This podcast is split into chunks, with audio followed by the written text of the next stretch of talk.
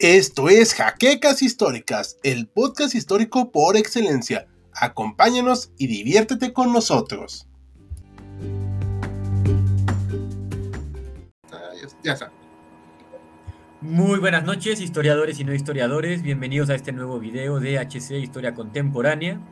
El día de hoy nos acompaña Hal, Ricardo, aquí arriba de mí. Y nos acompaña Esaú, aquí abajo. El doctor Mariano tuvo un inconveniente, igual y se une con nosotros más tarde, y si no, bueno, pues lo extrañaremos el día de hoy. Y como podrán ver, el tema de hoy es Austria-Hungría. ¿Qué es? Y para eso nos lo va a explicar Ricardo, por favor. Ah, bueno, pues este, no, no, la verdad es que no lo voy a explicar. Este, voy a comentar, vamos a más o menos de qué y vamos a apoyarnos un poquito entre todos porque es un tema un poquito largo. Eh, primero que nada, aquí está el emblema de Austria-Hungría. Casi todos lo recuerdan solamente por ser el rival más débil, digamos, de la Primera Guerra Mundial, pero era algo mucho más complejo, la verdad.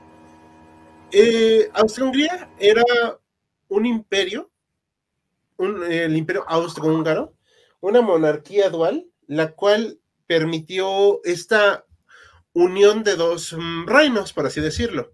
Austria, que está aquí a la izquierda, y Hungría aquí a la derecha. Ambos reinos católicos, por cierto. Esto se hace en un compromiso que van a establecer los húngaros con el emperador Francisco José, que no me acuerdo si eh, Saúl se acuerda el nombre en húngaro que le pusieron a Francisco José.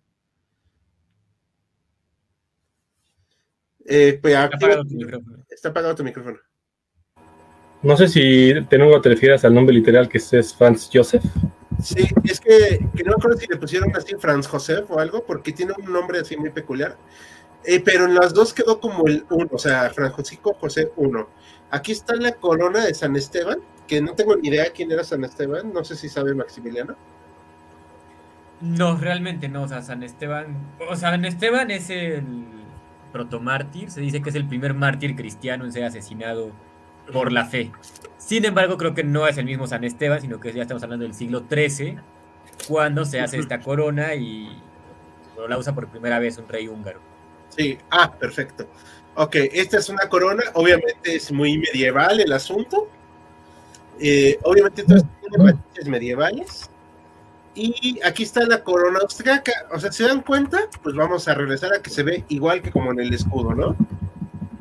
Hasta ahí creo que vamos bien y esperamos que les interese. Era Ferenc, aquí nos comenta Sebas, era Ferenc Josef A. Muchas gracias. Eh, porque yo sabía que era muy húngaro. Sí, era muy húngaro. Y el Kaiser Guillermo II nos pide ayuda y tiene que hacer una exposición para el cole. No hice un. bueno, pues ni modo, esperamos darle una mano al emperador Guillermo II. Este, es chiste porque Guillermo II tenía una mano atrofiada. Entonces, por eso. Pero bueno, entonces este compromiso se va a hacer así y aquí va a quedar Francisco José como el monarca. Pero, y esto es muy importante, tiene que ser siempre el, el emperador de Austria y el rey de Hungría. Así tiene que estar siempre y tiene que hablar en ambos parlamentos y protesta, digo, más bien, jura lealtad como rey, tanto en Austria como en Hungría. Bueno, como emperador en Austria y rey en Hungría. No sé si me estoy explicando ahí. Sí, perfecto. Aquí vemos la moneda, la corona, que es sustituye el florín, porque era primero el florín, y la sustituyen con la corona. Aquí es de mil... 1905, ¿no? Creo que según aquí dice el número. Sí, 1905. O sea, este ya era un monarca ya viejo en ese momento Enrique Guzmán nos manda saludos, saludos, este, mi estimado Enrique, esperan aquí, vamos a hablar de este tema. Y el, perdón, aquí vamos a ver cómo era Austria-Hungría en, antes de 1914 y después de y, y después de esta cosa que ahorita vamos a hablar aquí de Bosnia. El compromiso va a ser que este territorio sea el imperio austrohúngaro, pero ¿por qué será el compromiso? Bueno, esto es algo que quería hablar muy rápidamente. Prusia, lo que hoy conoceríamos más o menos como Alemania, le gana una guerra por unos territorios que es un tema que merece otro, otro video, a mí me parece. Y queda muy mal para Austria-Hungría. Entonces, los húngaros le dicen al emperador, a ver, papacito, o sea, ya, ya estuvo bueno, no vas a estar tú solo, no puede sobrevivir el imperio sin nosotros si queremos la misma igualdad de derechos y tiene que ser un compromiso entre los dos. Y su esposa de aquel entonces, sí, ayuda mucho a hacer este acuerdo y van a, hacer, una parte va a gobernar Austria y otra Hungría. O sea, son dos entidades distintas unidas bajo un monarca que es Pancho Pepe, o sea, Francisco José I. ¿Ok? Y aquí vamos a ver los países que conformaba, bueno, o que tenía parte de este, perdón, este reino. Aquí está Polonia, una parte de Polonia, lo que era Checoslovaquia, que, es lo, hoy la República Checa y Eslovaquia, Hungría, Rumania, se dan cuenta aquí todavía aparece la Unión Soviética, tal vez ya la veamos renacer con Putin, este, pero bueno. Austria, que es hoy un país así eh, sin costas, una parte de Italia, Croacia, aquí, Bosnia, y aquí abajo estaba Serbia, ¿ok? Entonces, es un reino políglota, aparte, multiétnico, multinacional y de muchas religiones. No sé si quieres comentar algo. Sí, iba a recalcar justo lo, lo dijiste después de que desactivara el, bueno, activar el micrófono.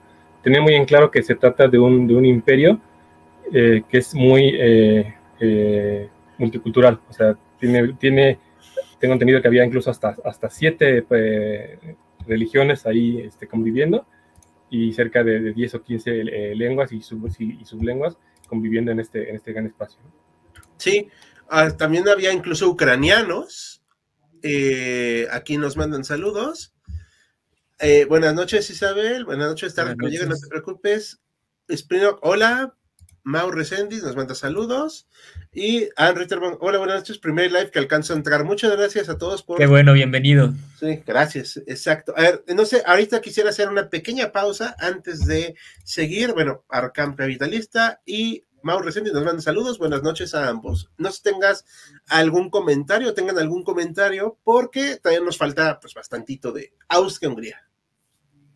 Sí, bueno, me llama mucho la atención como muchos de los territorios que vemos aquí en pantalla que pertenecieron a Austria-Hungría fueron también partes del Sacro Imperio Romano Germánico en su momento. Y me llama mucho la atención porque este esquema de, pues digamos, una nación multiétnica, multicultural, multireligiosa y multilingüística, pues ya tiene su antecedente precisamente en el reino de Carlomagno. ¿no? Creo que se está replicando de cierta manera este modelo y me imagino que de forma política también tuvieron algo que ver. Mm, sí, o sea, tienen esta conformación de bajo una corona y eso se va a, dar, más en tras el Congreso de Viena de 1815, que de nueva cuenta merece un tema muy aparte y creo yo que estamos todos de acuerdo en eso. Solo a grandes rasgos diré que ese Congreso de Viena trata de establecer en estos tres emperadores, San Petersburgo, Berlín y Viena, o sea, se Austria, Prusia y Rusia, esta unión conservadora, a mi parecer, bastante reaccionaria en ese momento, pero pragmática, en la cual van a buscar mantener la estabilidad de Europa. Y se queda el imperio austriaco, austriaco, perdón, aquí en esta parte que era parte de lo que era el, Sacro Imperio Romano Germánico, que se vuelve la Confederación Germánica después. Y si te das cuenta, son varios territorios. Sí, muchísimo. Pero obviamente Prusia empieza a crecer, empieza a crecer con el paso de los años y posteriormente va a darle el puntapié a Austria para sacarlo de la Confederación Germánica y hacer su propio imperio alemán. O sea, es, es otra historia, pero tiene que ver. Pero por lo que entiendo son pueblos germanos peleando con pueblos germanos. Mm, sí, obviamente hablamos también del multiculturalismo del imperio austriaco, pero el imperio austriaco también se hace como una suerte de imperio necesario y asimismo se ve como tal, un imperio necesario para mantener el status quo dentro de Europa. Se hace el garante de la estabilidad. No sé si me estoy explicando bien. Sí, vamos bien, vamos bien. Ah, o sea, no sé si quiere opinar algo Saúl ahorita. ¿Algo más que quiera comentar? Sí, quería como complementar esta parte. No sé si lo vas a hablar y entonces mejor me espero, como un poquito explicar de dónde venía eh, de manera independiente el reino de Hungría y dónde venía el imperio austriaco. No, por favor, dilo. Antes de que se uniera, ¿no? Ya más o menos lo estás eh, eh, explicando. Empezando por Hungría, Hungría, el reino de Hungría existe, digo, como tal, con diferentes evoluciones desde, mil, de los 1900. De hecho, el, Esteban es el primer como príncipe de las tribus húngaras que se convierten en rey de Hungría y desde ahí tienen una formación ya como reinos, o sea, como entidades política y territorial, que a los tumbos se va, como subsistiendo, sobrevive a la Edad Media, sobrevive después a la, al, Renacimiento como reino independiente en, esta zona. Por parte, eh, Austria, en, cambio, Austria era, era un archiducado del Sacro Imperio Romano Germánico, se, eh, pertenecía a ellos. Cuando Napoleón invade y deshace el, el Sacro Imperio Romano Germánico, eh, la parte, la parte del, norte se conforman en la Confederación del Rin, que es lo que una, confederación eh, controlada por Napoleón, y Francisco I, que, es, que era el, último emperador eh, del imperio del Sacro Imperio Romano Germánico, aunque era Francisco II ahí, decide tomar el archiducado de Austria y ahí fundar un nuevo imperio, el imperio austriaco, para él mantenerse como emperador y, como decías tú, mantener este status quo, ¿no? Después la Confederación del Rin se convierte en la Confederación Germánica, que viene eh, poco a poco evolucionando lo que después va a ser Prusia, y el imperio austriaco se, mantiene dentro de, como por, independiente, ¿no? Gobernados por Francisco I, ya como emperador. Después viene la guerra con los, con los prusianos, o sea, con la Confederación Germánica, los austriacos la pierden, los despedazan los prusianos, y entonces lo que pasa es que el, el, ya, ya no es Francisco, ya es aquí Francisco José, eh, el, el, este, el emperador que ya es del imperio de Austria, él es el que decide, ah, él, ya, em, él, ya, era emperador de Austria, sucesor de hecho de Francisco, el primero que mencionábamos, y él es el que decide entonces, perdida toda la influencia que tiene perdida ya sobre, sobre la Confederación Germánica, decide entonces buscar o acercarse hacia el este y eh, hacer este compromiso con, con los húngaros. ¿Cómo, cómo se, se, se, vinculan primero? Eh, los, los Habsburgo ya gobernaban en Hungría, o sea, Hungría ya era parte de, de Austria desde algunos años antes, cuando hubo ahí un problema de sucesión, eh, falleció un rey húngaro y no había heredero, entonces unos húngaros eligieron a un, a un, Habsburgo para que los gobernara y otros eligieron a un húngaro. Al final el húngaro fallece y el que se queda con el poder es, es Habsburgo. Por eso ya estaban establecidos en Hungría. Y lo que pasa cuando hacen el compromiso este que mencionabas de 1867 es que los, los, los húngaros le dicen, ok, vamos a unirnos, pero lo que vamos a hacer es que vamos a estar en el mismo nivel. Ya Hungría no va a ser parte de, del Imperio Austriaco, sino que vamos a hacer ahora el Imperio Austrohúngaro, ¿no? al mismo nivel. Pero es por eso que el emperador de Austria es el emperador austrohúngaro es emperador de Austria y rey de Hungría, porque eran entidades diferentes, uno era imperio y el otro era reino. Sí, exacto. Eh, vamos, a, este, vamos a poner aquí rápido unos saluditos. Afroprusiano, hola, saludos. Nos pregunta Pablo Recién, dice que hablamos del Imperio Austrohúngaro, que era Austria-Hungría. Me gustó mucho la explicación de Saúl, me pareció muy completa. y nada más ahorita voy a complementar algo más. No sé si te acuerdas qué pasó en 1848. Es, te lo, te lo dejo, es un hecho muy importante que creo que también sería para un envío aparte. En 1848 hay, hay un montón de revoluciones liberales en toda Europa de eh, entidades nacionalistas que buscan independizarse de los imperios de los, y de los reyes.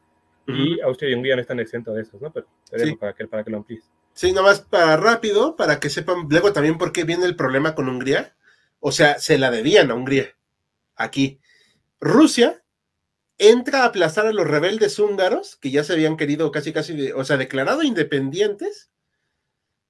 Rusia los despedaza en 1840 y salva el imperio. Y Francisco José, aquí como lo vemos, hace un neoabsolutismo. O sea, ya no va, o sea, a él, no le gustaba nada de lo liberalismo, ni constituciones, ni nada de eso, ¿ok? O sea, era un hombre más conservador que el conservador más grande de Guanajuato, así. Pero también era un tipo pragmático. Y en algún punto tuvo que decir, no podemos seguir así, porque si no, no sobrevive el imperio. Y pues bueno, pasa de ser este hombre maduro a ser luego este viejecito. O sea, porque evoluciona. Eh, aquí nos comenta, eh, bueno, mando saludos a Imperio Tigre. Eh, nos dice, no, acerca de las casas de Habsburgo y sus cosas. No vamos a ir ahorita más al morro, vamos a hablar de algunos temas que le pasaron a esta familia de Francisco José, que es muy trágico. La verdad, era un personaje muy trágico. Austria-Hungría se fundó el acuerdo húngaro, sí, en, en general. El conflicto de Austria y Prusia era la supremacía de los estados germánicos, sí, realmente sí. Eh, em, ¿Qué diferencia hay entre emperador y rey? Ah, aquí es buenísimo. A ver, Maximiliano, ¿tú sabes? Sí, claro que sí. Va variando de acuerdo de cada contexto, cada época y cada reino, pero en general, a grandes rasgos, un rey es quien gobierna generalmente por línea sucesoria el territorio que conocemos como un reino, como, pues, como lo fue en su momento y es todavía Inglaterra, como fue Francia, Noruega, Suecia. Y un emperador, por lo general, es igual monárquico, pero conquista territorios más allá del que originalmente le pertenecía, ¿no? Como fue el caso de Roma, no se limitaban solo a Italia, sino que conquistan más allá. Entonces, digamos que un emperador es jerárquicamente superior a un rey porque tiene varios reinos dentro de su dentro del pueblo que gobierna. Sí. Además de que era como este, eh, aquí me acuerdo que me, no me, aquí a ver si me ayuda Saúl, perdón por trabarme, pero estoy ordenando mis ideas. Si mal no recuerdo, Benito Juárez se burla de eh, el archiduque Maximiliano, porque decía que no solo les gustaba ser duques, sino archiduques. No sé si tenga que ver algo por ahí con eso. Sí, o sea, no tengo el, dato exacto de si, si esa burla eh, la hacía Juárez, pero tendría mucho sentido.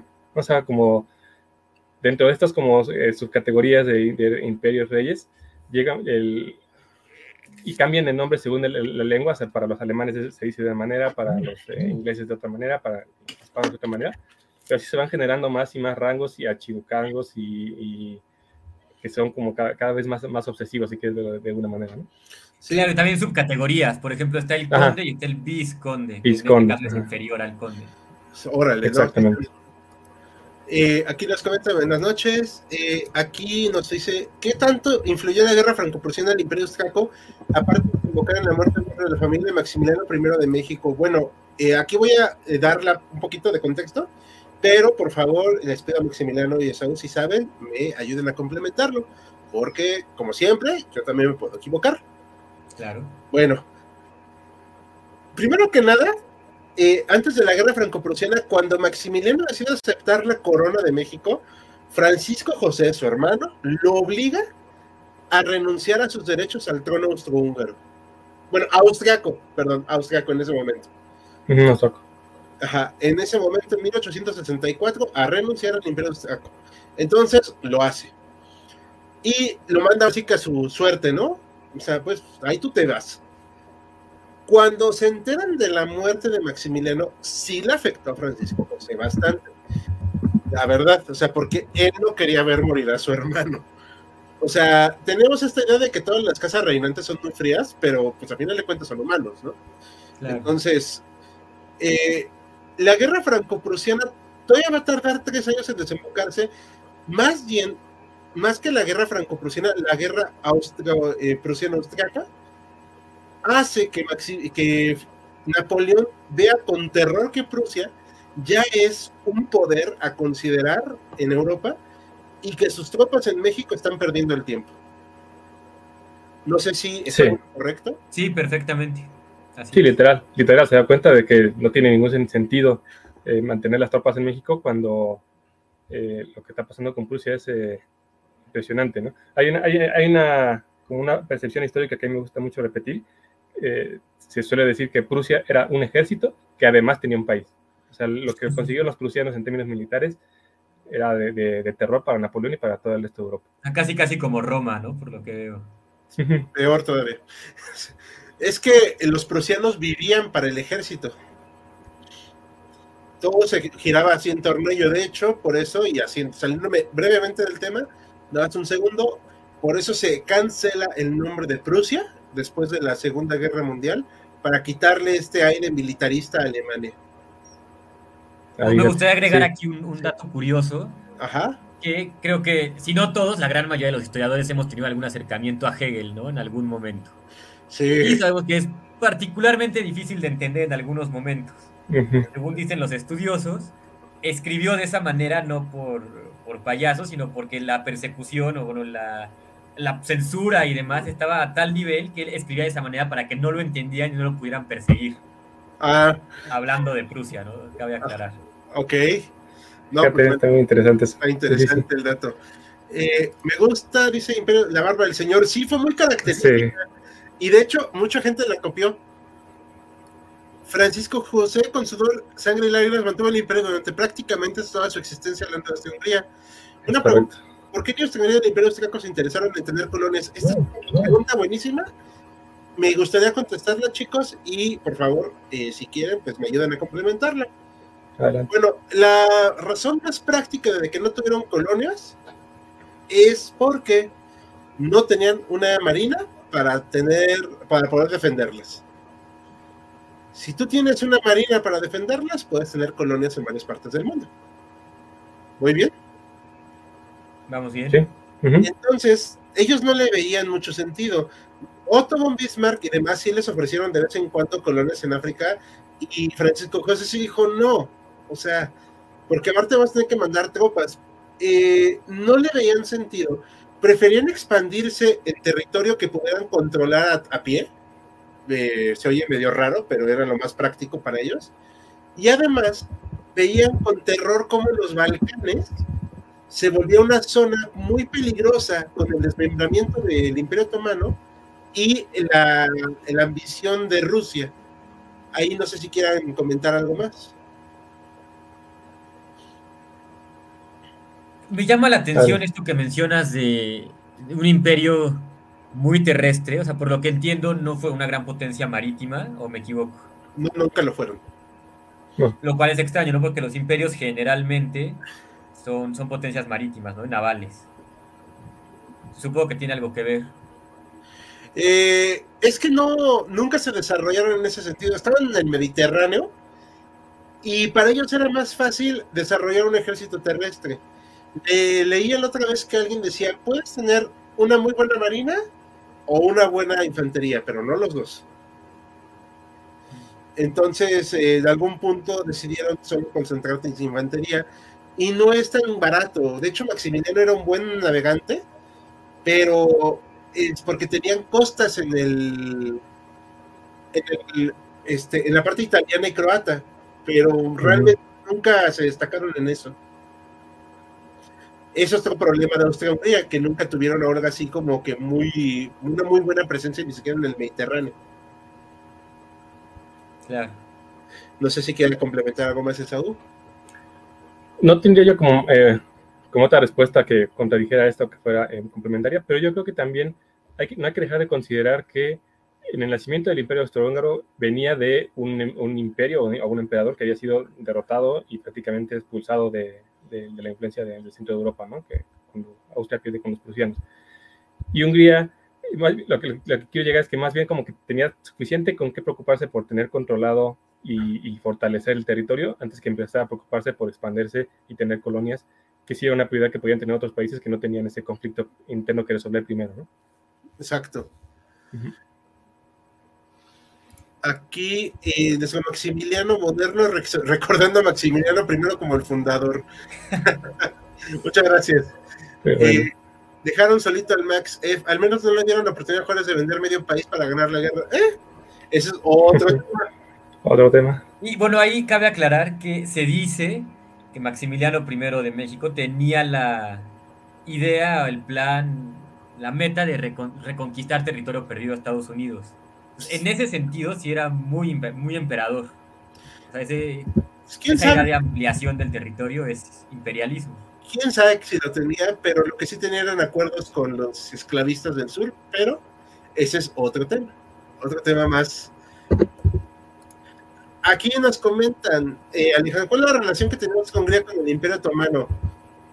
Mm, híjole, esa está buena. A ver, Austria-Hungría, en algún punto, y esto fue práctica de Francisco José, buscó ser amigo de todos los niños.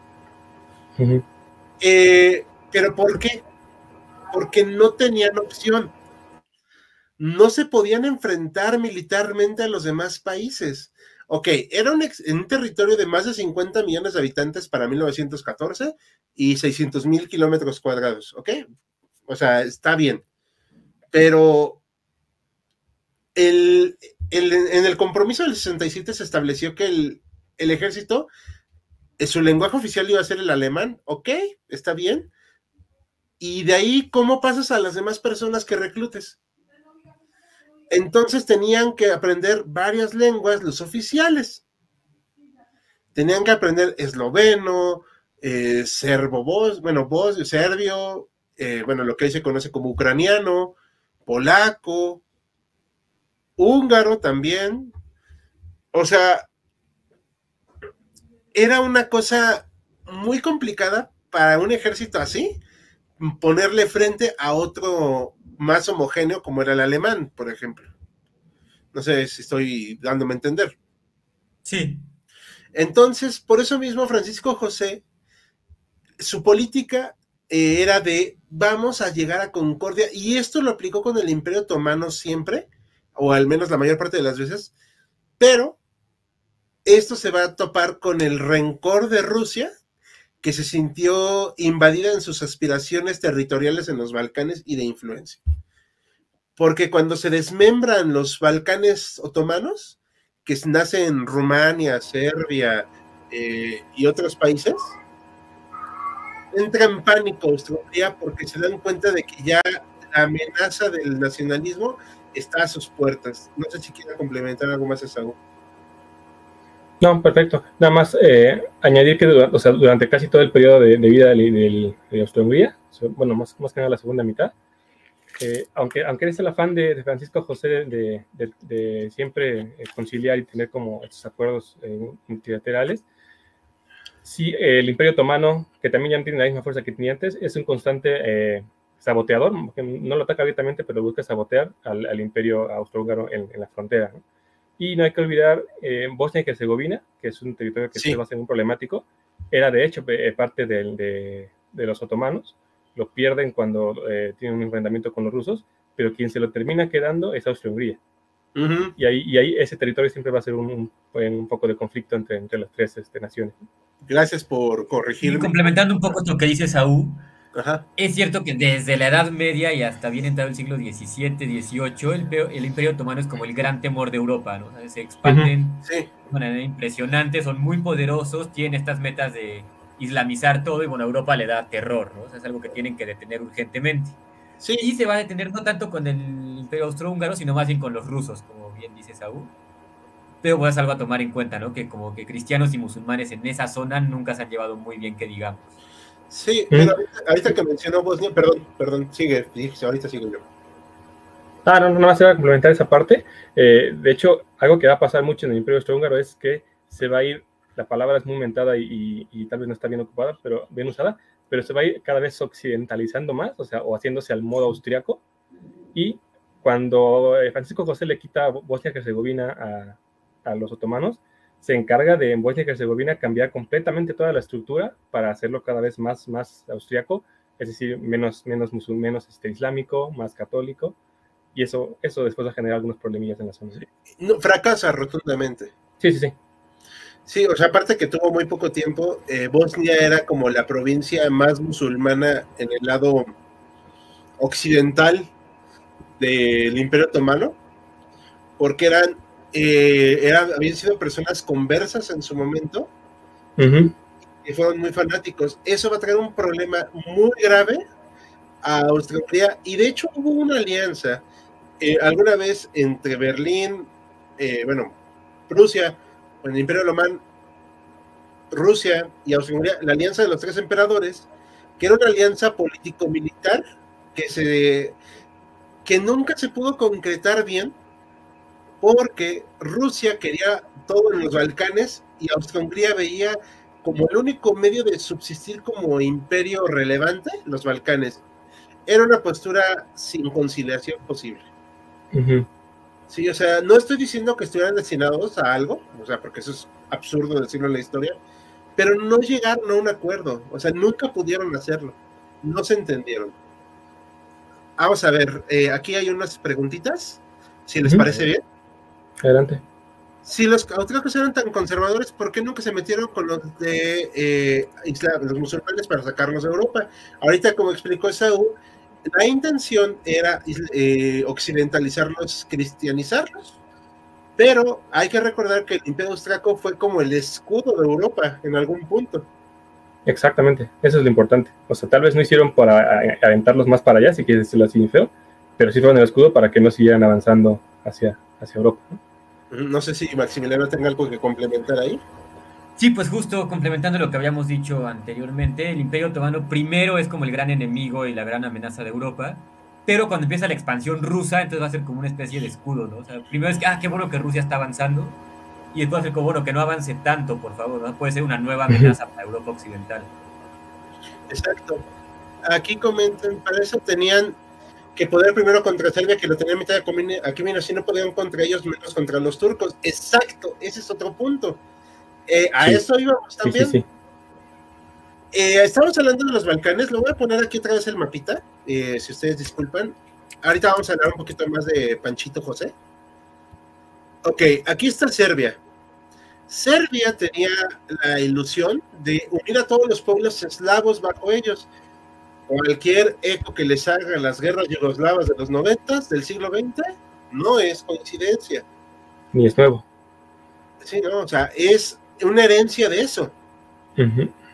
Entonces, para ellos les estorbaba el imperio austrohúngaro porque les quitaba esa oportunidad de juntarlos.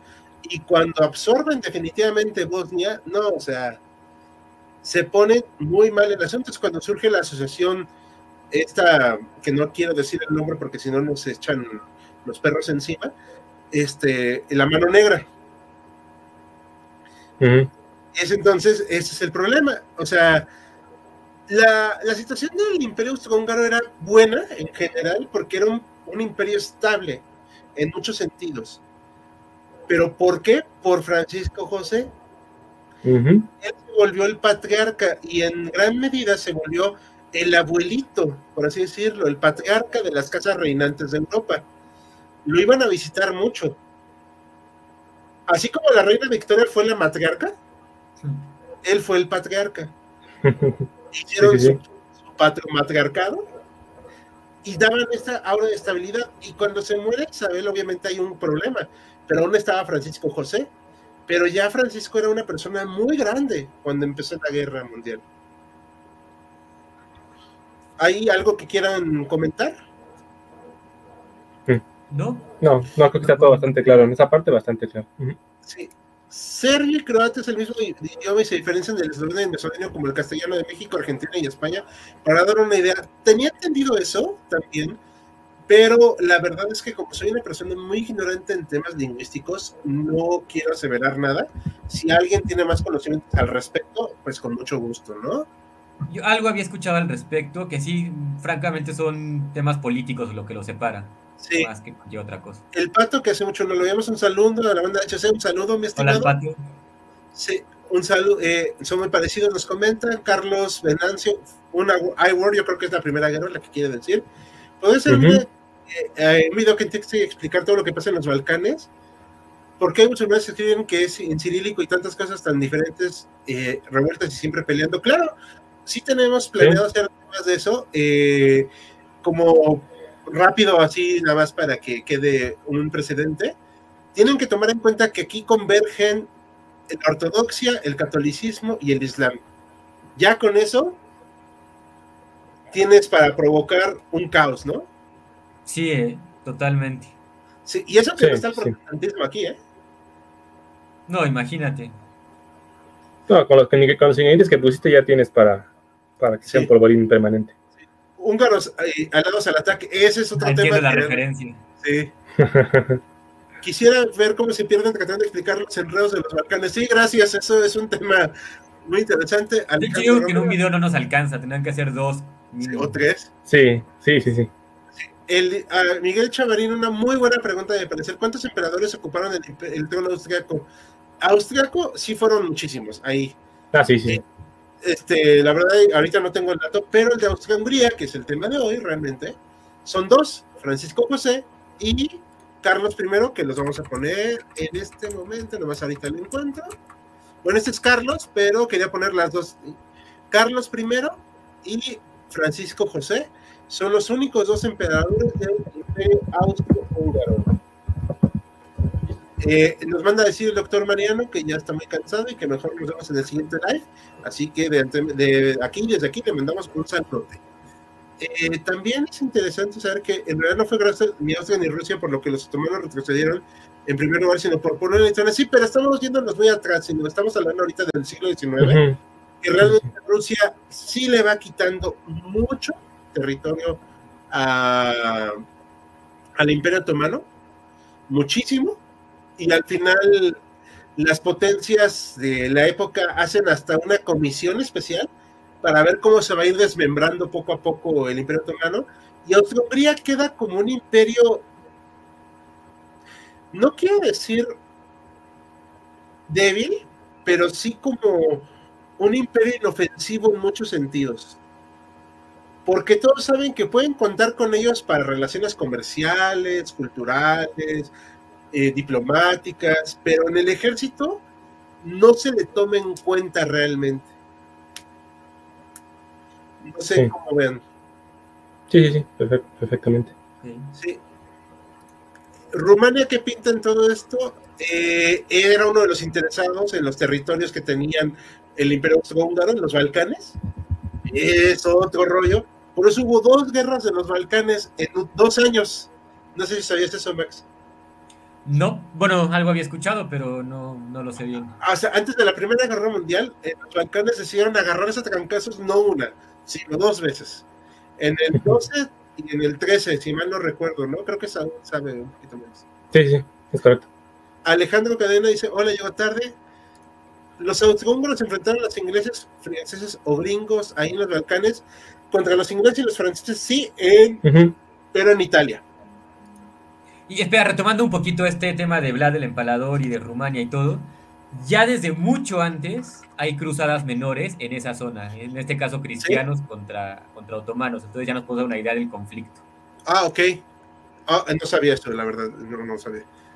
A los italianos, además de eterna guerra contra Serbia, sí, esa guerra contra Serbia fue un relajo.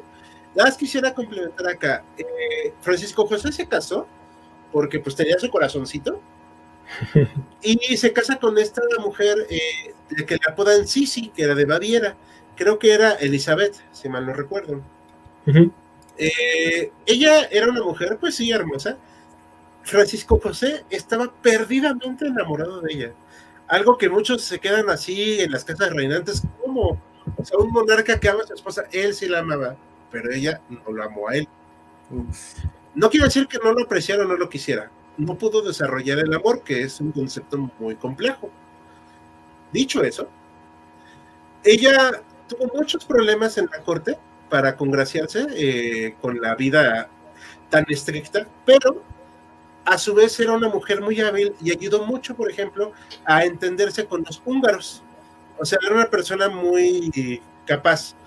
Y también hizo muchos eh, acuerdos y concordas con las demás cortes de Europa. Era como el ajonjolí de todos los males, como decimos aquí en México, o la señora que le cae bien a todos. Y era una persona extremadamente vanidosa. Francisco José, por lo mismo que le amaba tanto, pues no le ponía tantos peros a que saliera. O sea, decía, bueno, pues sí. Pero lamentablemente en una salida, pues que me la apuñalan.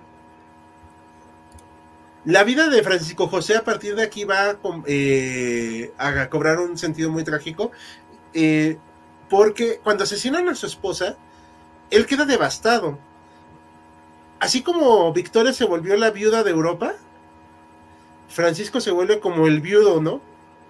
Y aparte se tiene una figura muy sombría, pero sus súbditos, bueno, que ya en ese momento eran ciudadanos, aunque bueno, ya sabemos, ¿no? Porque sí se ve la constitución y todo, pero la gente, la gente común, lo ve con mucho cariño a Francisco José porque dicen, no manches, o sea, mataron a su esposa, pero él él es el soberano y él decide seguir reinando a pues porque es su obligación. O sea, lo ven como una suerte de sacrificio que siga gobernando. No sé si me estoy explicando. Sí, casi como una figura paterna, ¿no? Por lo que veo. Ah, y trágica. Y trágica. O sea, porque dicen, o sea, imagínate, está sufriendo el dolor del mundo porque asesinaron a su esposa, un anarquista aparte, o sea, ni siquiera, ya ven que hubo un tiempo que era deporte olímpico matar a reyes en Europa, bueno, es, pues ella lamentablemente sufrió esta suerte. Se vuelve esta figura muy trágica y la gente lo venera por eso, porque dicen, o sea, a pesar de todo, sigue reinando, o sea, imagínate qué buen rey tenemos, ¿no? Qué buen monarca. Es un hombre, pues así, muy honorable. Que ese es otro problema con Austria-Hungría. Se empapan de esta idea del honor y luego va a cobrarles la factura muy caro. Eh, no sé si tengan aquí algún comentario, chicos. ¿Sabemos quién mata a Sisi? o Sí. Era, insisto, un anarquista Luigi italiano. Lucchini. Luigi Ah, Lucchini, gracias. ya. ¿Cuándo fue? Ah, 1800. A final del siglo, los últimos años del, del siglo, 1190 y, a ver, A 98. ver, vamos. Sí, Sí. sí. 1898. Ajá. Ah, ok, gracias. O sea, ya no era tan jovencita ella, Isabel de Baviera. eh, entonces sí, fue una era porque era una era una emperatriz, o sea, Claro. no había mayor razón. Aquí nos comenta Francisco José era un hombre muy culto, era un políglota, sabía francés, alemán, inglés y húngaro y otras cosas. Y el húngaro no es nada sencillo. eh, cabe No, aclarar. para nada. No, si los austrohúngaros eran tan débiles, ¿por qué los alemanes se aliaron con ellos? Porque eran un tapón. Sí, sí. Era una alianza estratégica porque aparte podían obtener recursos. Porque calculaban que si había una guerra con Inglaterra, de menos podrían tener una salida por abajo. Y también por eso salieron con Italia, porque supuestamente iban a tener todo el control del Mediterráneo. Pero bueno, ya sabemos Y cómo además, acabó en teoría, todo aliado es un enemigo menos con quien pelear, ¿no? Entonces, Ajá. Pero al, al final me quedo con una frase rápida, antes de que darle la palabra la palabra a Saúl, que se dieron cuenta los alemanes muy rápido que Austria-Hungría era un grillete para Alemania. ¿Y algo que quieras agregar, eso? Sí, en- o sea, no hay que perder de vista que antes de la Primera Guerra Mundial todo es un juego de estrategias, de ver con quién me conviene aliarme, con quién me, eh, conviene no aliarme. Y eh, muchas de estas alianzas son en respuesta a, a que tal país se salió con tal país, entonces me conviene aliarme con este otro para contrarrestar. Eso es lo que va pasando, ¿no? Y también no hay que olvidar que de alguna manera Austria-Hungría tenía, o sea, una buena parte de lo que integraba Austria-Hungría era una parte este, de origen ale- ale- alemán, de origen germano. Entonces, había todavía ahí un cierto, un cierto eh, sentido de identidad que hacía que la alianza con ellos fuera más fácil de entender que cualquier otra, otro país, ¿no? otro imperio. Exacto. José Alejandro Velázquez, pobrecito Austria-Hungría, después de la Primera Guerra Mundial fue el miembro del bando de perdedor que desmembraron por completo. Sí, Es correcto. Eh, le fue muy mal. Gusto poder aprender de manera tan interesante. Muchas gracias. Antonio nos comenta, me retiro, pero buena plática. Muchas gracias. Esperamos que lo puedas ver. Sí, sí. Eh, era la monedita de oro, Francisco, sí. eh, creo que habla de Sisi, ¿no? Ajá, sí. sí, sí. de- sí. Ah, perdón. Adiós, Austria se viene la Guerra Mundial 2. Ah, sí. Eh, ah, la Guerra Mundial 1 aquí com- comenta. ZC nos manda saludos. Hola, historia contemporánea. Saludos. La suegra de Sisi era una tóxica, le hizo la vida calva, ni le dejaba ver a los hijos porque decía que era inmadura. Eh, sí, sí, no quería entrar tanto en detalle de eso, pero sí, era una persona muy complicada. Y luego viene otra tragedia, el, la muerte del único heredero del imperio austrohúngaro, era Rodolfo, que aparece muerto con su amante. O sea, otra tragedia más, o sea, ya enterró Francisco a su hermano su su nuera, ¿verdad? O la, la cuñada, ¿no? La cuñada esta Carlota enloqueció. Eh, le matan- se le matan a la esposa, su hijo, o una de dos, o se lamentablemente se tomó la vida por sí mismo, o lo mataron. Es un tema que no se ha concretado, no tengo yo los datos suficientes, no lo voy a confirmar ni negar su aparente este, suicidio, pero bueno, este, no sé, o sea, no lo puedo confirmar ni negar, porque pues, yo ni estuve ahí. Pero esto pro- provocó un problema, porque pues quién va a ser el sucesor. Y pues Diego eligió a Francisco Fernando y pues bueno. Elige primero a Carlos, que es el otro, su otro hermano, pero él abdica. Y entonces Ah, ya sí. queda Francisco Fernando con en la Ah, sí, cierto. Sí, es que tenía también otro hermano, sí, cierto, gracias por corregirme. ¿Qué relación tenía Hungría con Estados Unidos? Eran relaciones diplomáticas y comerciales, si mal no recuerdo. Pero realmente no, no puedo decir que tenía mucha relación. El eje internacional de Austria-Hungría era llevarme bien con todos y pelearme en los Balcanes. Eh, eh, parte que dicen que me pasé de lanza, pero de punto olímpico matar reyes en Europa. Pero es que mataron varios. O sea, de, hecho, perdón que te interrumpa, es, es, cierto, porque incluso la muerte de Sisi, o sea, eh, Luigi, que era el monarquista que la mató, no la iba a matar a ella. Él tenía entendido, él tenía pensado matar a otra persona que se me olvida el nombre, a un este, eh, o sea, algo de Orleans, un, un duque pero se cancela el viaje de esta persona, pero él se entera que en, la misma, en el mismo lugar donde está él está la duquesa, entonces dice, bueno, pues si no pude matar a él, voy a matar a ella. Sí, o sea, aprovechando el viaje, ¿no? Ajá, sí. y lo hace. O sea, el momento equivocado, en el lugar equivocado. Adelantándose un poquito, dice el pato, ¿no existieron sentimientos de algunos de los países de reunificar el imperio o andaban bien con independientes? Generalmente todos estaban bien independientes, excepto Hungría, que sí intentó mantener a Carlos como rey eh, a Carlos I cuando se acaba la Primera Guerra Mundial, no sale bien el asunto y se queda como un reino sin rey este, Hungría un tiempo. ¿Qué pasó con las relaciones con Italia después del homicidio de Sisi? No fue culpa de Italia y sí realmente sabe muy bien Austria-Hungría e Italia que pues no fue culpa de ninguno de los dos porque no fue un nacionalista, este, como dice Saúl, o sea, ni siquiera estaba pensado matar a Sisi. O sea, no, fue un una, no fue una planeación, fue algo fortuito. Eh, aquí, como les comentaba, el compromiso con húngaro, y aquí está la anexión de Bosnia, que si se dan cuenta es el mismo territorio de hoy en día, prácticamente, del país bosnio, que están a un balazo de otra vez entrar en guerra civil, por cierto. Esperemos que no.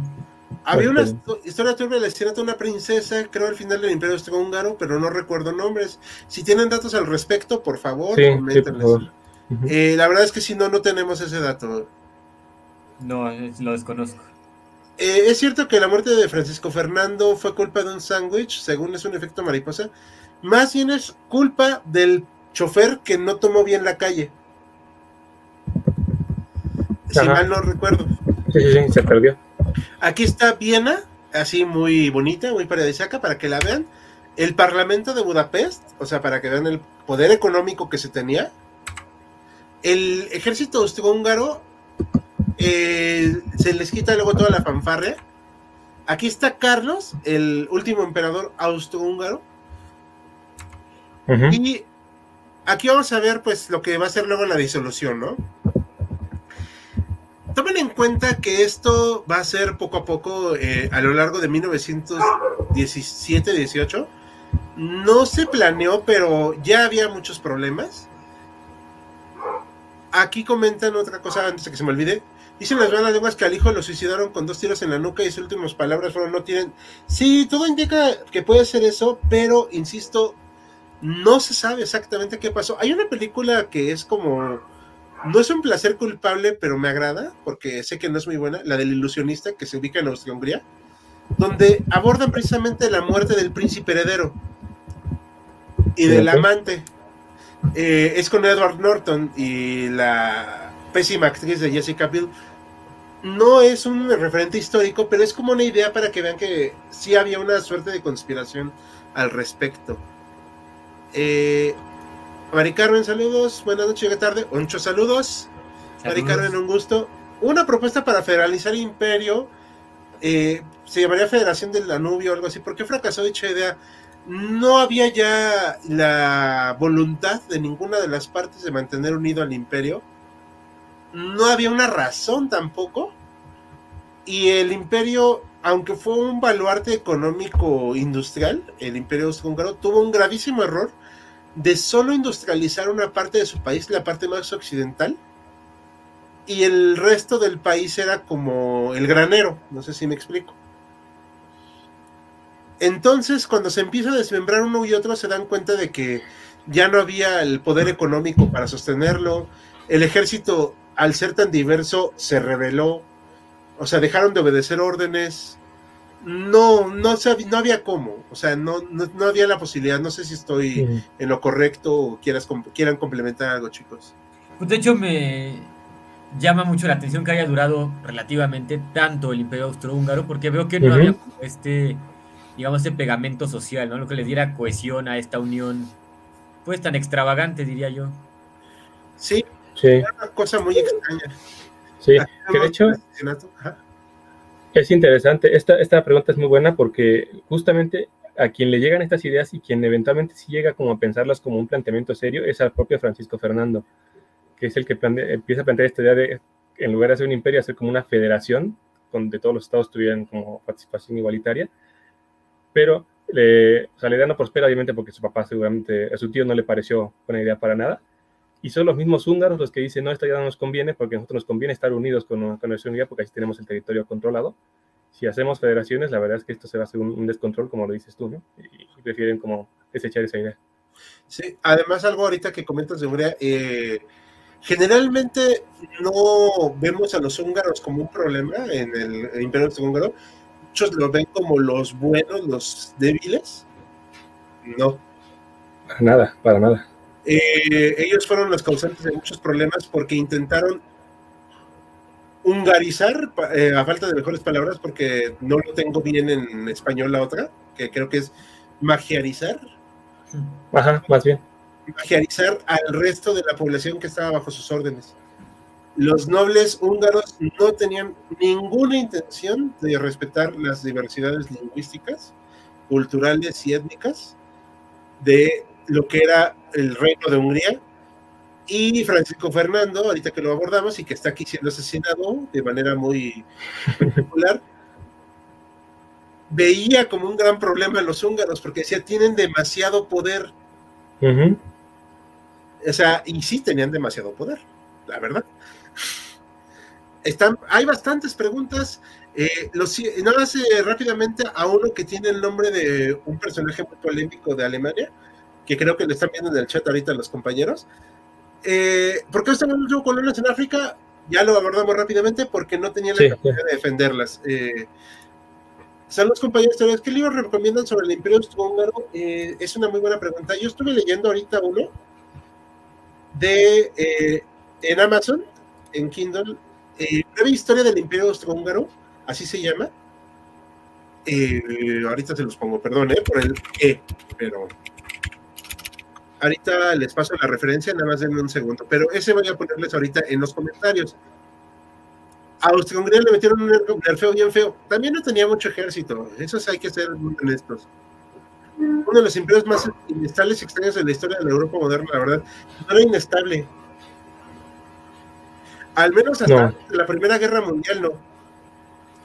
Era complejo. Sí, extraño si se lo podemos dejar como, como término. Este, sí, la, que mencionabas hace rato y creo que es importante destacarlo, cuando se hace este compromiso austrohúngaro en el 1867, porque mencionabas esta parte de, que los, de, bueno, del papel de los húngaros en la sí es bien importante recalcar que son un grupo de nobles, o sea, de personas eh, con posición de poder y de privilegios de Hungría, los que se reúnen con Francisco José para plantearle la idea de hacer esta, este compromiso. Sí. La, y, y, con, con, la idea de postergarse en el poder y de mantener el, el status quo, aunque la, digamos que la población húngara como tal, o sea, la, la, real, no tuvo realmente participación y sigue siendo oprimida por ellos, de alguna manera decirlo así. Sí, ah, eh, algo que también quiero recalcar, y ha salido mucho el tema por la cuestión de los derechos al voto y que se dice que el voto se prohibió a un sector específico, la verdad es que el derecho al voto universal es algo extremadamente reciente. Y ni siquiera todos los varones votaban en algún momento. Así que eso se los dejo de tarea. No sé si quiere comentar algo más, este Maximiliano. No, no, por lo pronto todo bien. Eh, aquí Rommel se la rifó en Caporeto. Sí, tenemos un video al respecto, chicos.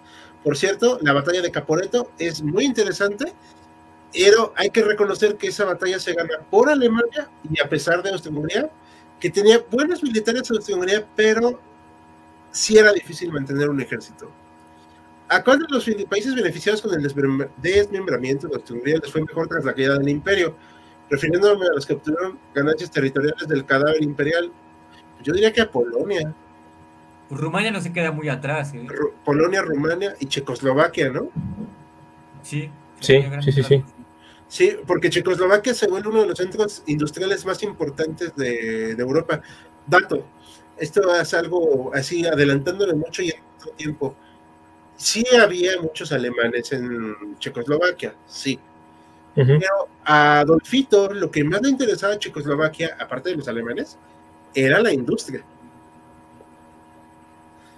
Y que de, hecho, han, o sea, incluso se beneficia después del nombramiento del imperio, pero Ajá. durante el imperio austrohúngaro, una de las ciudades que se beneficia más del imperio austrohúngaro por, por todo esto que mencionas es Praga, la capital después de, de Checoslovaquia.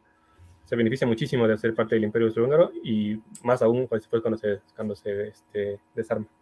Sí, Exacto. Aquí nos comen- aquí nos pasó este, esta imagen de los últimos monarcas. Eh, si el imperio otomano el hombre enfermo de Europa, el imperio austrohúngaro era un cadáver andante. Mm, es una buena analogía para 1918, pero yo creo que en 1914 no. Yo creo que más era bien un primo raro en ese momento. ¿no? era un vigilante. Sí. O tal vez lo era después de que murió Francisco José. ¿no? Los últimos dos años y ya sin, Sí. sin la figura paterna, como lo has mencionado, sí, ya fue muy complicado para ellos. Sí, sí, o sea, realmente no estoy negando que sí tuvo problemas. eh, muerte cerebral, dice. Mm. Sí, esa es especulación, pero ¿qué hubiera reclamado Austria-Hungría si ganaba la Gran Guerra? Ah, eh, no sé si tenían algún plan, pero que yo se, tenga entendido, este Guillermo tenía como intención ya anexarse a Austria. No sé si Mm. tienen datos. No, no tengo idea de eso, sí. Es una muy buena pregunta, ¿eh? sí, habría como que, que indagar y para responderla. Es muy buena pregunta. Sí, como un día para hacer un, un video del qué hubiera pasado, sí, o sea, cuáles eran los planes Ajá. Sí, o cuáles eran las pretensiones de cada país si, si ganara la, la la guerra. Mi Ruby se fueron y no invitaron, ¿qué procede? Pues, irte a cenar.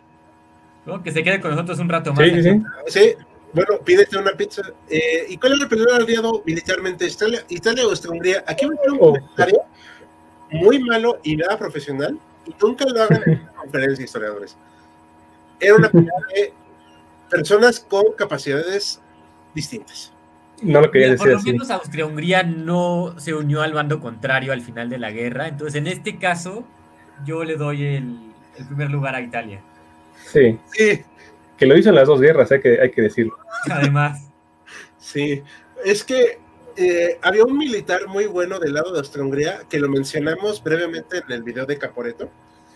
Era el único mariscal de origen este, eslavo en el ejército de Austria-Hungría. Eh, si no me acuerdo ahorita el nombre, pero si pueden chequearlo rápido, era mariscal de campo eslavo en el imperio de Austria-Hungría y le dijeron el, creo que le dijeron el, el lobo de Caporeto, una cosa así, porque el tipo hacía una guerra defensiva suprema. Ok. El, el problema de Italia es que Italia no tenía un buen mando. Y Austria-Hungría tenía un mando más o menos competente, pero no tenía con qué. O sea, Quedó no- muy desfasado. Sí, no, no, no, no sé, yo creo que era peor Italia. Y si gana Italia es porque se derrumba Austria-Hungría. Porque tan siquiera Austria-Hungría se dio de trancazos en Rusia, ¿no? Y a- e Italia se dio de trancazos en Italia, o sea. No, sé, no sé si lo eh, lo encontraste, era Boric algo.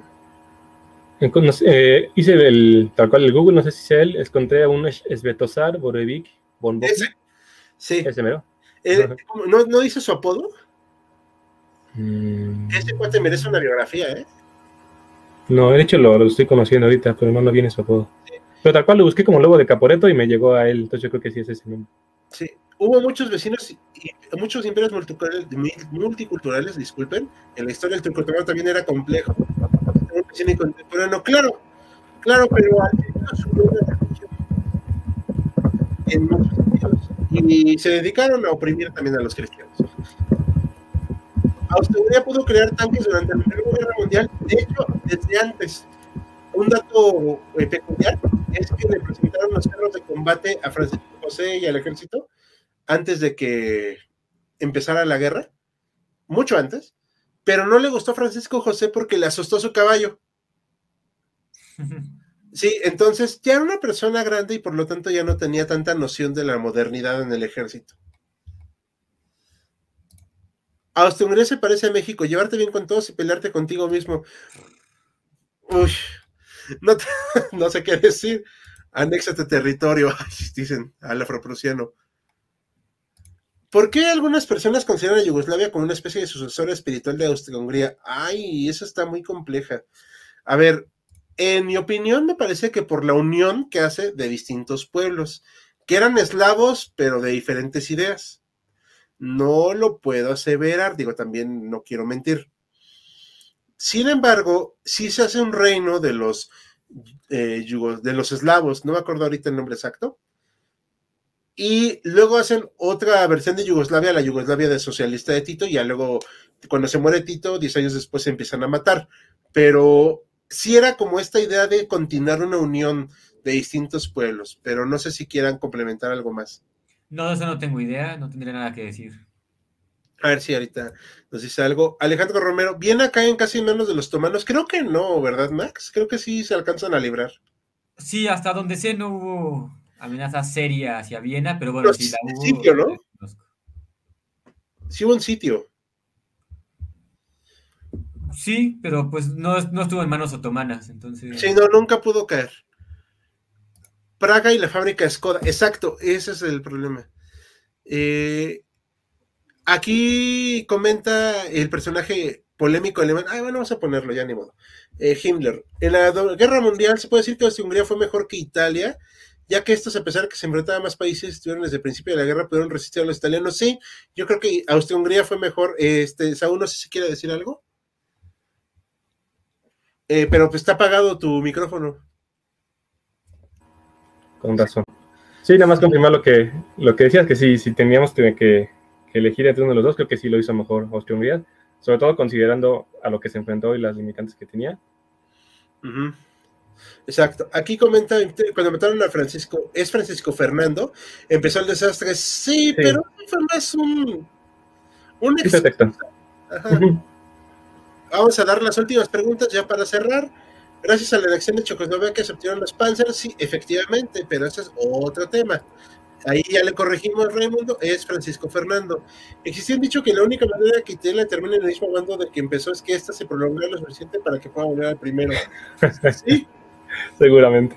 Sé que Adolf, eh, Adolfito nació en Austria, entonces era austrohúngaro, sí. Sí, era austrohúngaro. Que hay que decir que la ciudad en la que nació, que es Braun am Inn, estaba prácticamente en la frontera pegado ya con, con Alemania, por eso es que pues era austrohúngaro, pero él siempre se sintió alemán y después se naturalizó en alemán, pero sí, era austrohúngaro.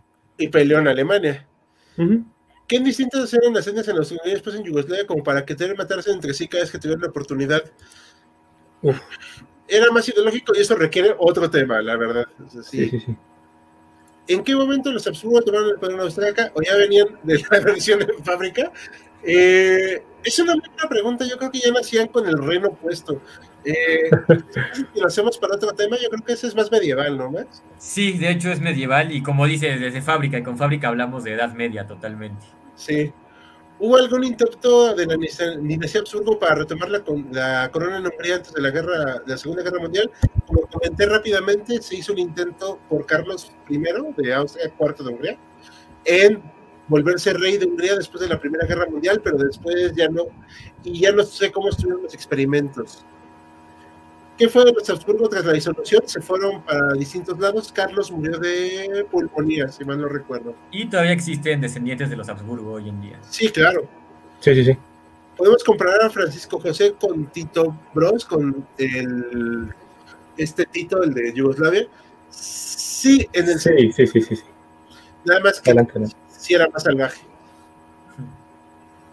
Y yo creo que jamás salvaje y creo que lo que tenía que controlar Tito Bros era mucho más difícil que lo que tenía que controlar Francisco José. Pero creo que la comparación sí, sí, sí, sí es válida, aunque pues ya obviamente pues un poquito después, ¿no? Austria pudo haber tenido otro final del que le tocó, eh, no sé, supongo que sí, pero eso ya, ya no lo sabremos. ¿Creen que alguien que hubiera sido la reacción de Estados y México se les hubiera dado la Primera Guerra Mundial después de lo que le pasó a Maximiliano? No, bueno, Eh, quiero hacer un chiste, pero sé que me van a hacer pamba con picayelo. Este, digamos que, lo voy a parafrasear, reclamarían que Maximiliano de Habsburgo llegó vivo a México y que lo quieren de vuelta vivo. Que, es un reclamo que sí hicieron, hay que decir. Sí, por cierto. Por cierto. este, exacto. Eh, un día vamos a hablar de eh, Maximiliano, pero bueno, ahorita este, vamos a terminar. A los de la mano negra se les salió de las manos, sí. La organización mano negra sí se pasó, la verdad, no calculó lo que iba a provocar. Y Serbia mm, no es el bueno del cuento, ¿eh? Tampoco. Yo creo que no hay buenos en este cuento. Exacto, exacto, exacto. Es que generalmente se le ve a Serbia como la víctima de la invasión austrohúngara, pero hay que decirlo que no estaban totalmente exentos de culpa. Claro. Ajá, pero, pero más bien creo que tenemos como que entender que aquí cada entidad tiene sus pretensiones, eh, algunas tal vez más este, correctas que otras, si quieres verlo así. Pero es lo que pasa, es, voy a defenderle mis pretensiones hasta, hasta la muerte. Eh, primero fue Hungría y luego Yugoslavia. Ahora le va a tocar a Bosnia cumplir con la tradición de matarse entre todos, pues lo hacen. El Imperio Otomano fue mejor que Hungría, fue porque estos últimos. No, el Imperio Otomano sí fue un desastre militar. bueno, depende de la época en la que estemos hablando. Bueno, sí, en la Primera Guerra Mundial, pero al menos pudieron.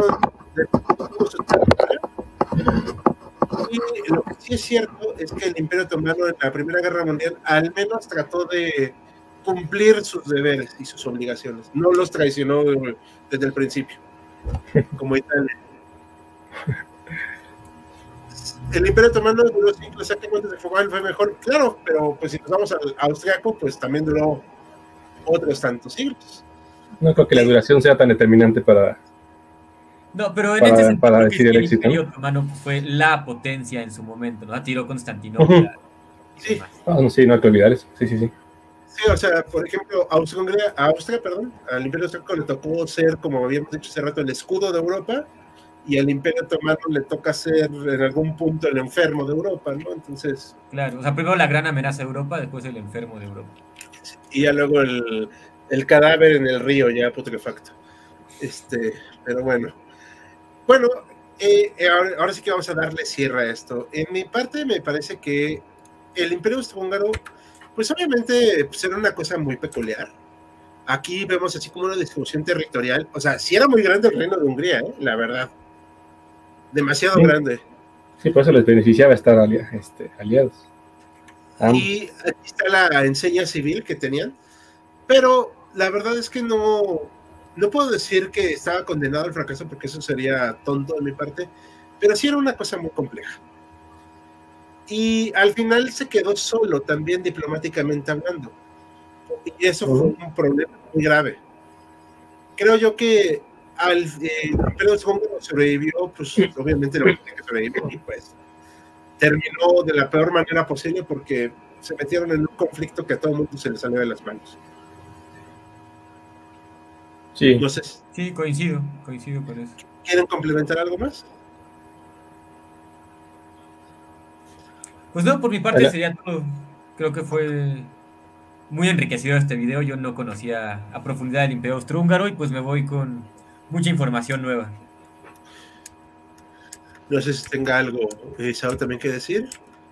Igual, lo mismo, eh, muy, interesante, muy este, como nutrido de información, mucho aprendizaje.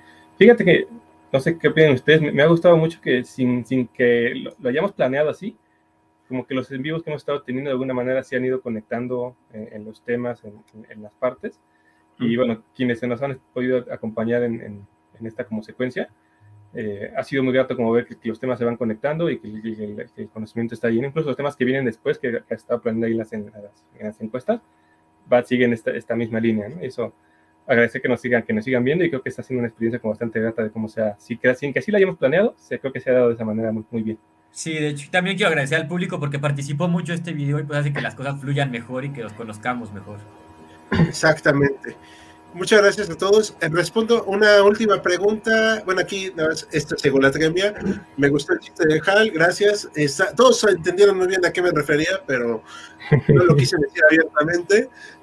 Y el último, ya en el poder, ¿qué opinión tenía Hitler de, antiguo, de su antiguo país? Se lo anexó. Con eso te digo todo. ¿No, no, lo considerabas antiguo país o consideraba parte del mismo país que era la gran Alemania? recordemos esto de la raza aria, ¿no? Pura. Sí. Exactamente. El, buen Francisco José lo dejamos así para despedir, ya en su última etapa de su vida. Por cierto, pues bueno, pues les agradecemos mucho en nombre de todo el equipo de HC. Esperamos hablar pronto de otros temitas. Mañana eh, vamos a publicar la encuesta de los temas para la siguiente semana. Respóndanla. El sábado damos corte de caja y los programamos para el martes y el jueves de la siguiente semana. ¿va? Pues a nombre de todo el equipo de HC, nos despedimos. Hasta la próxima. Buenas noches. Buenas noches.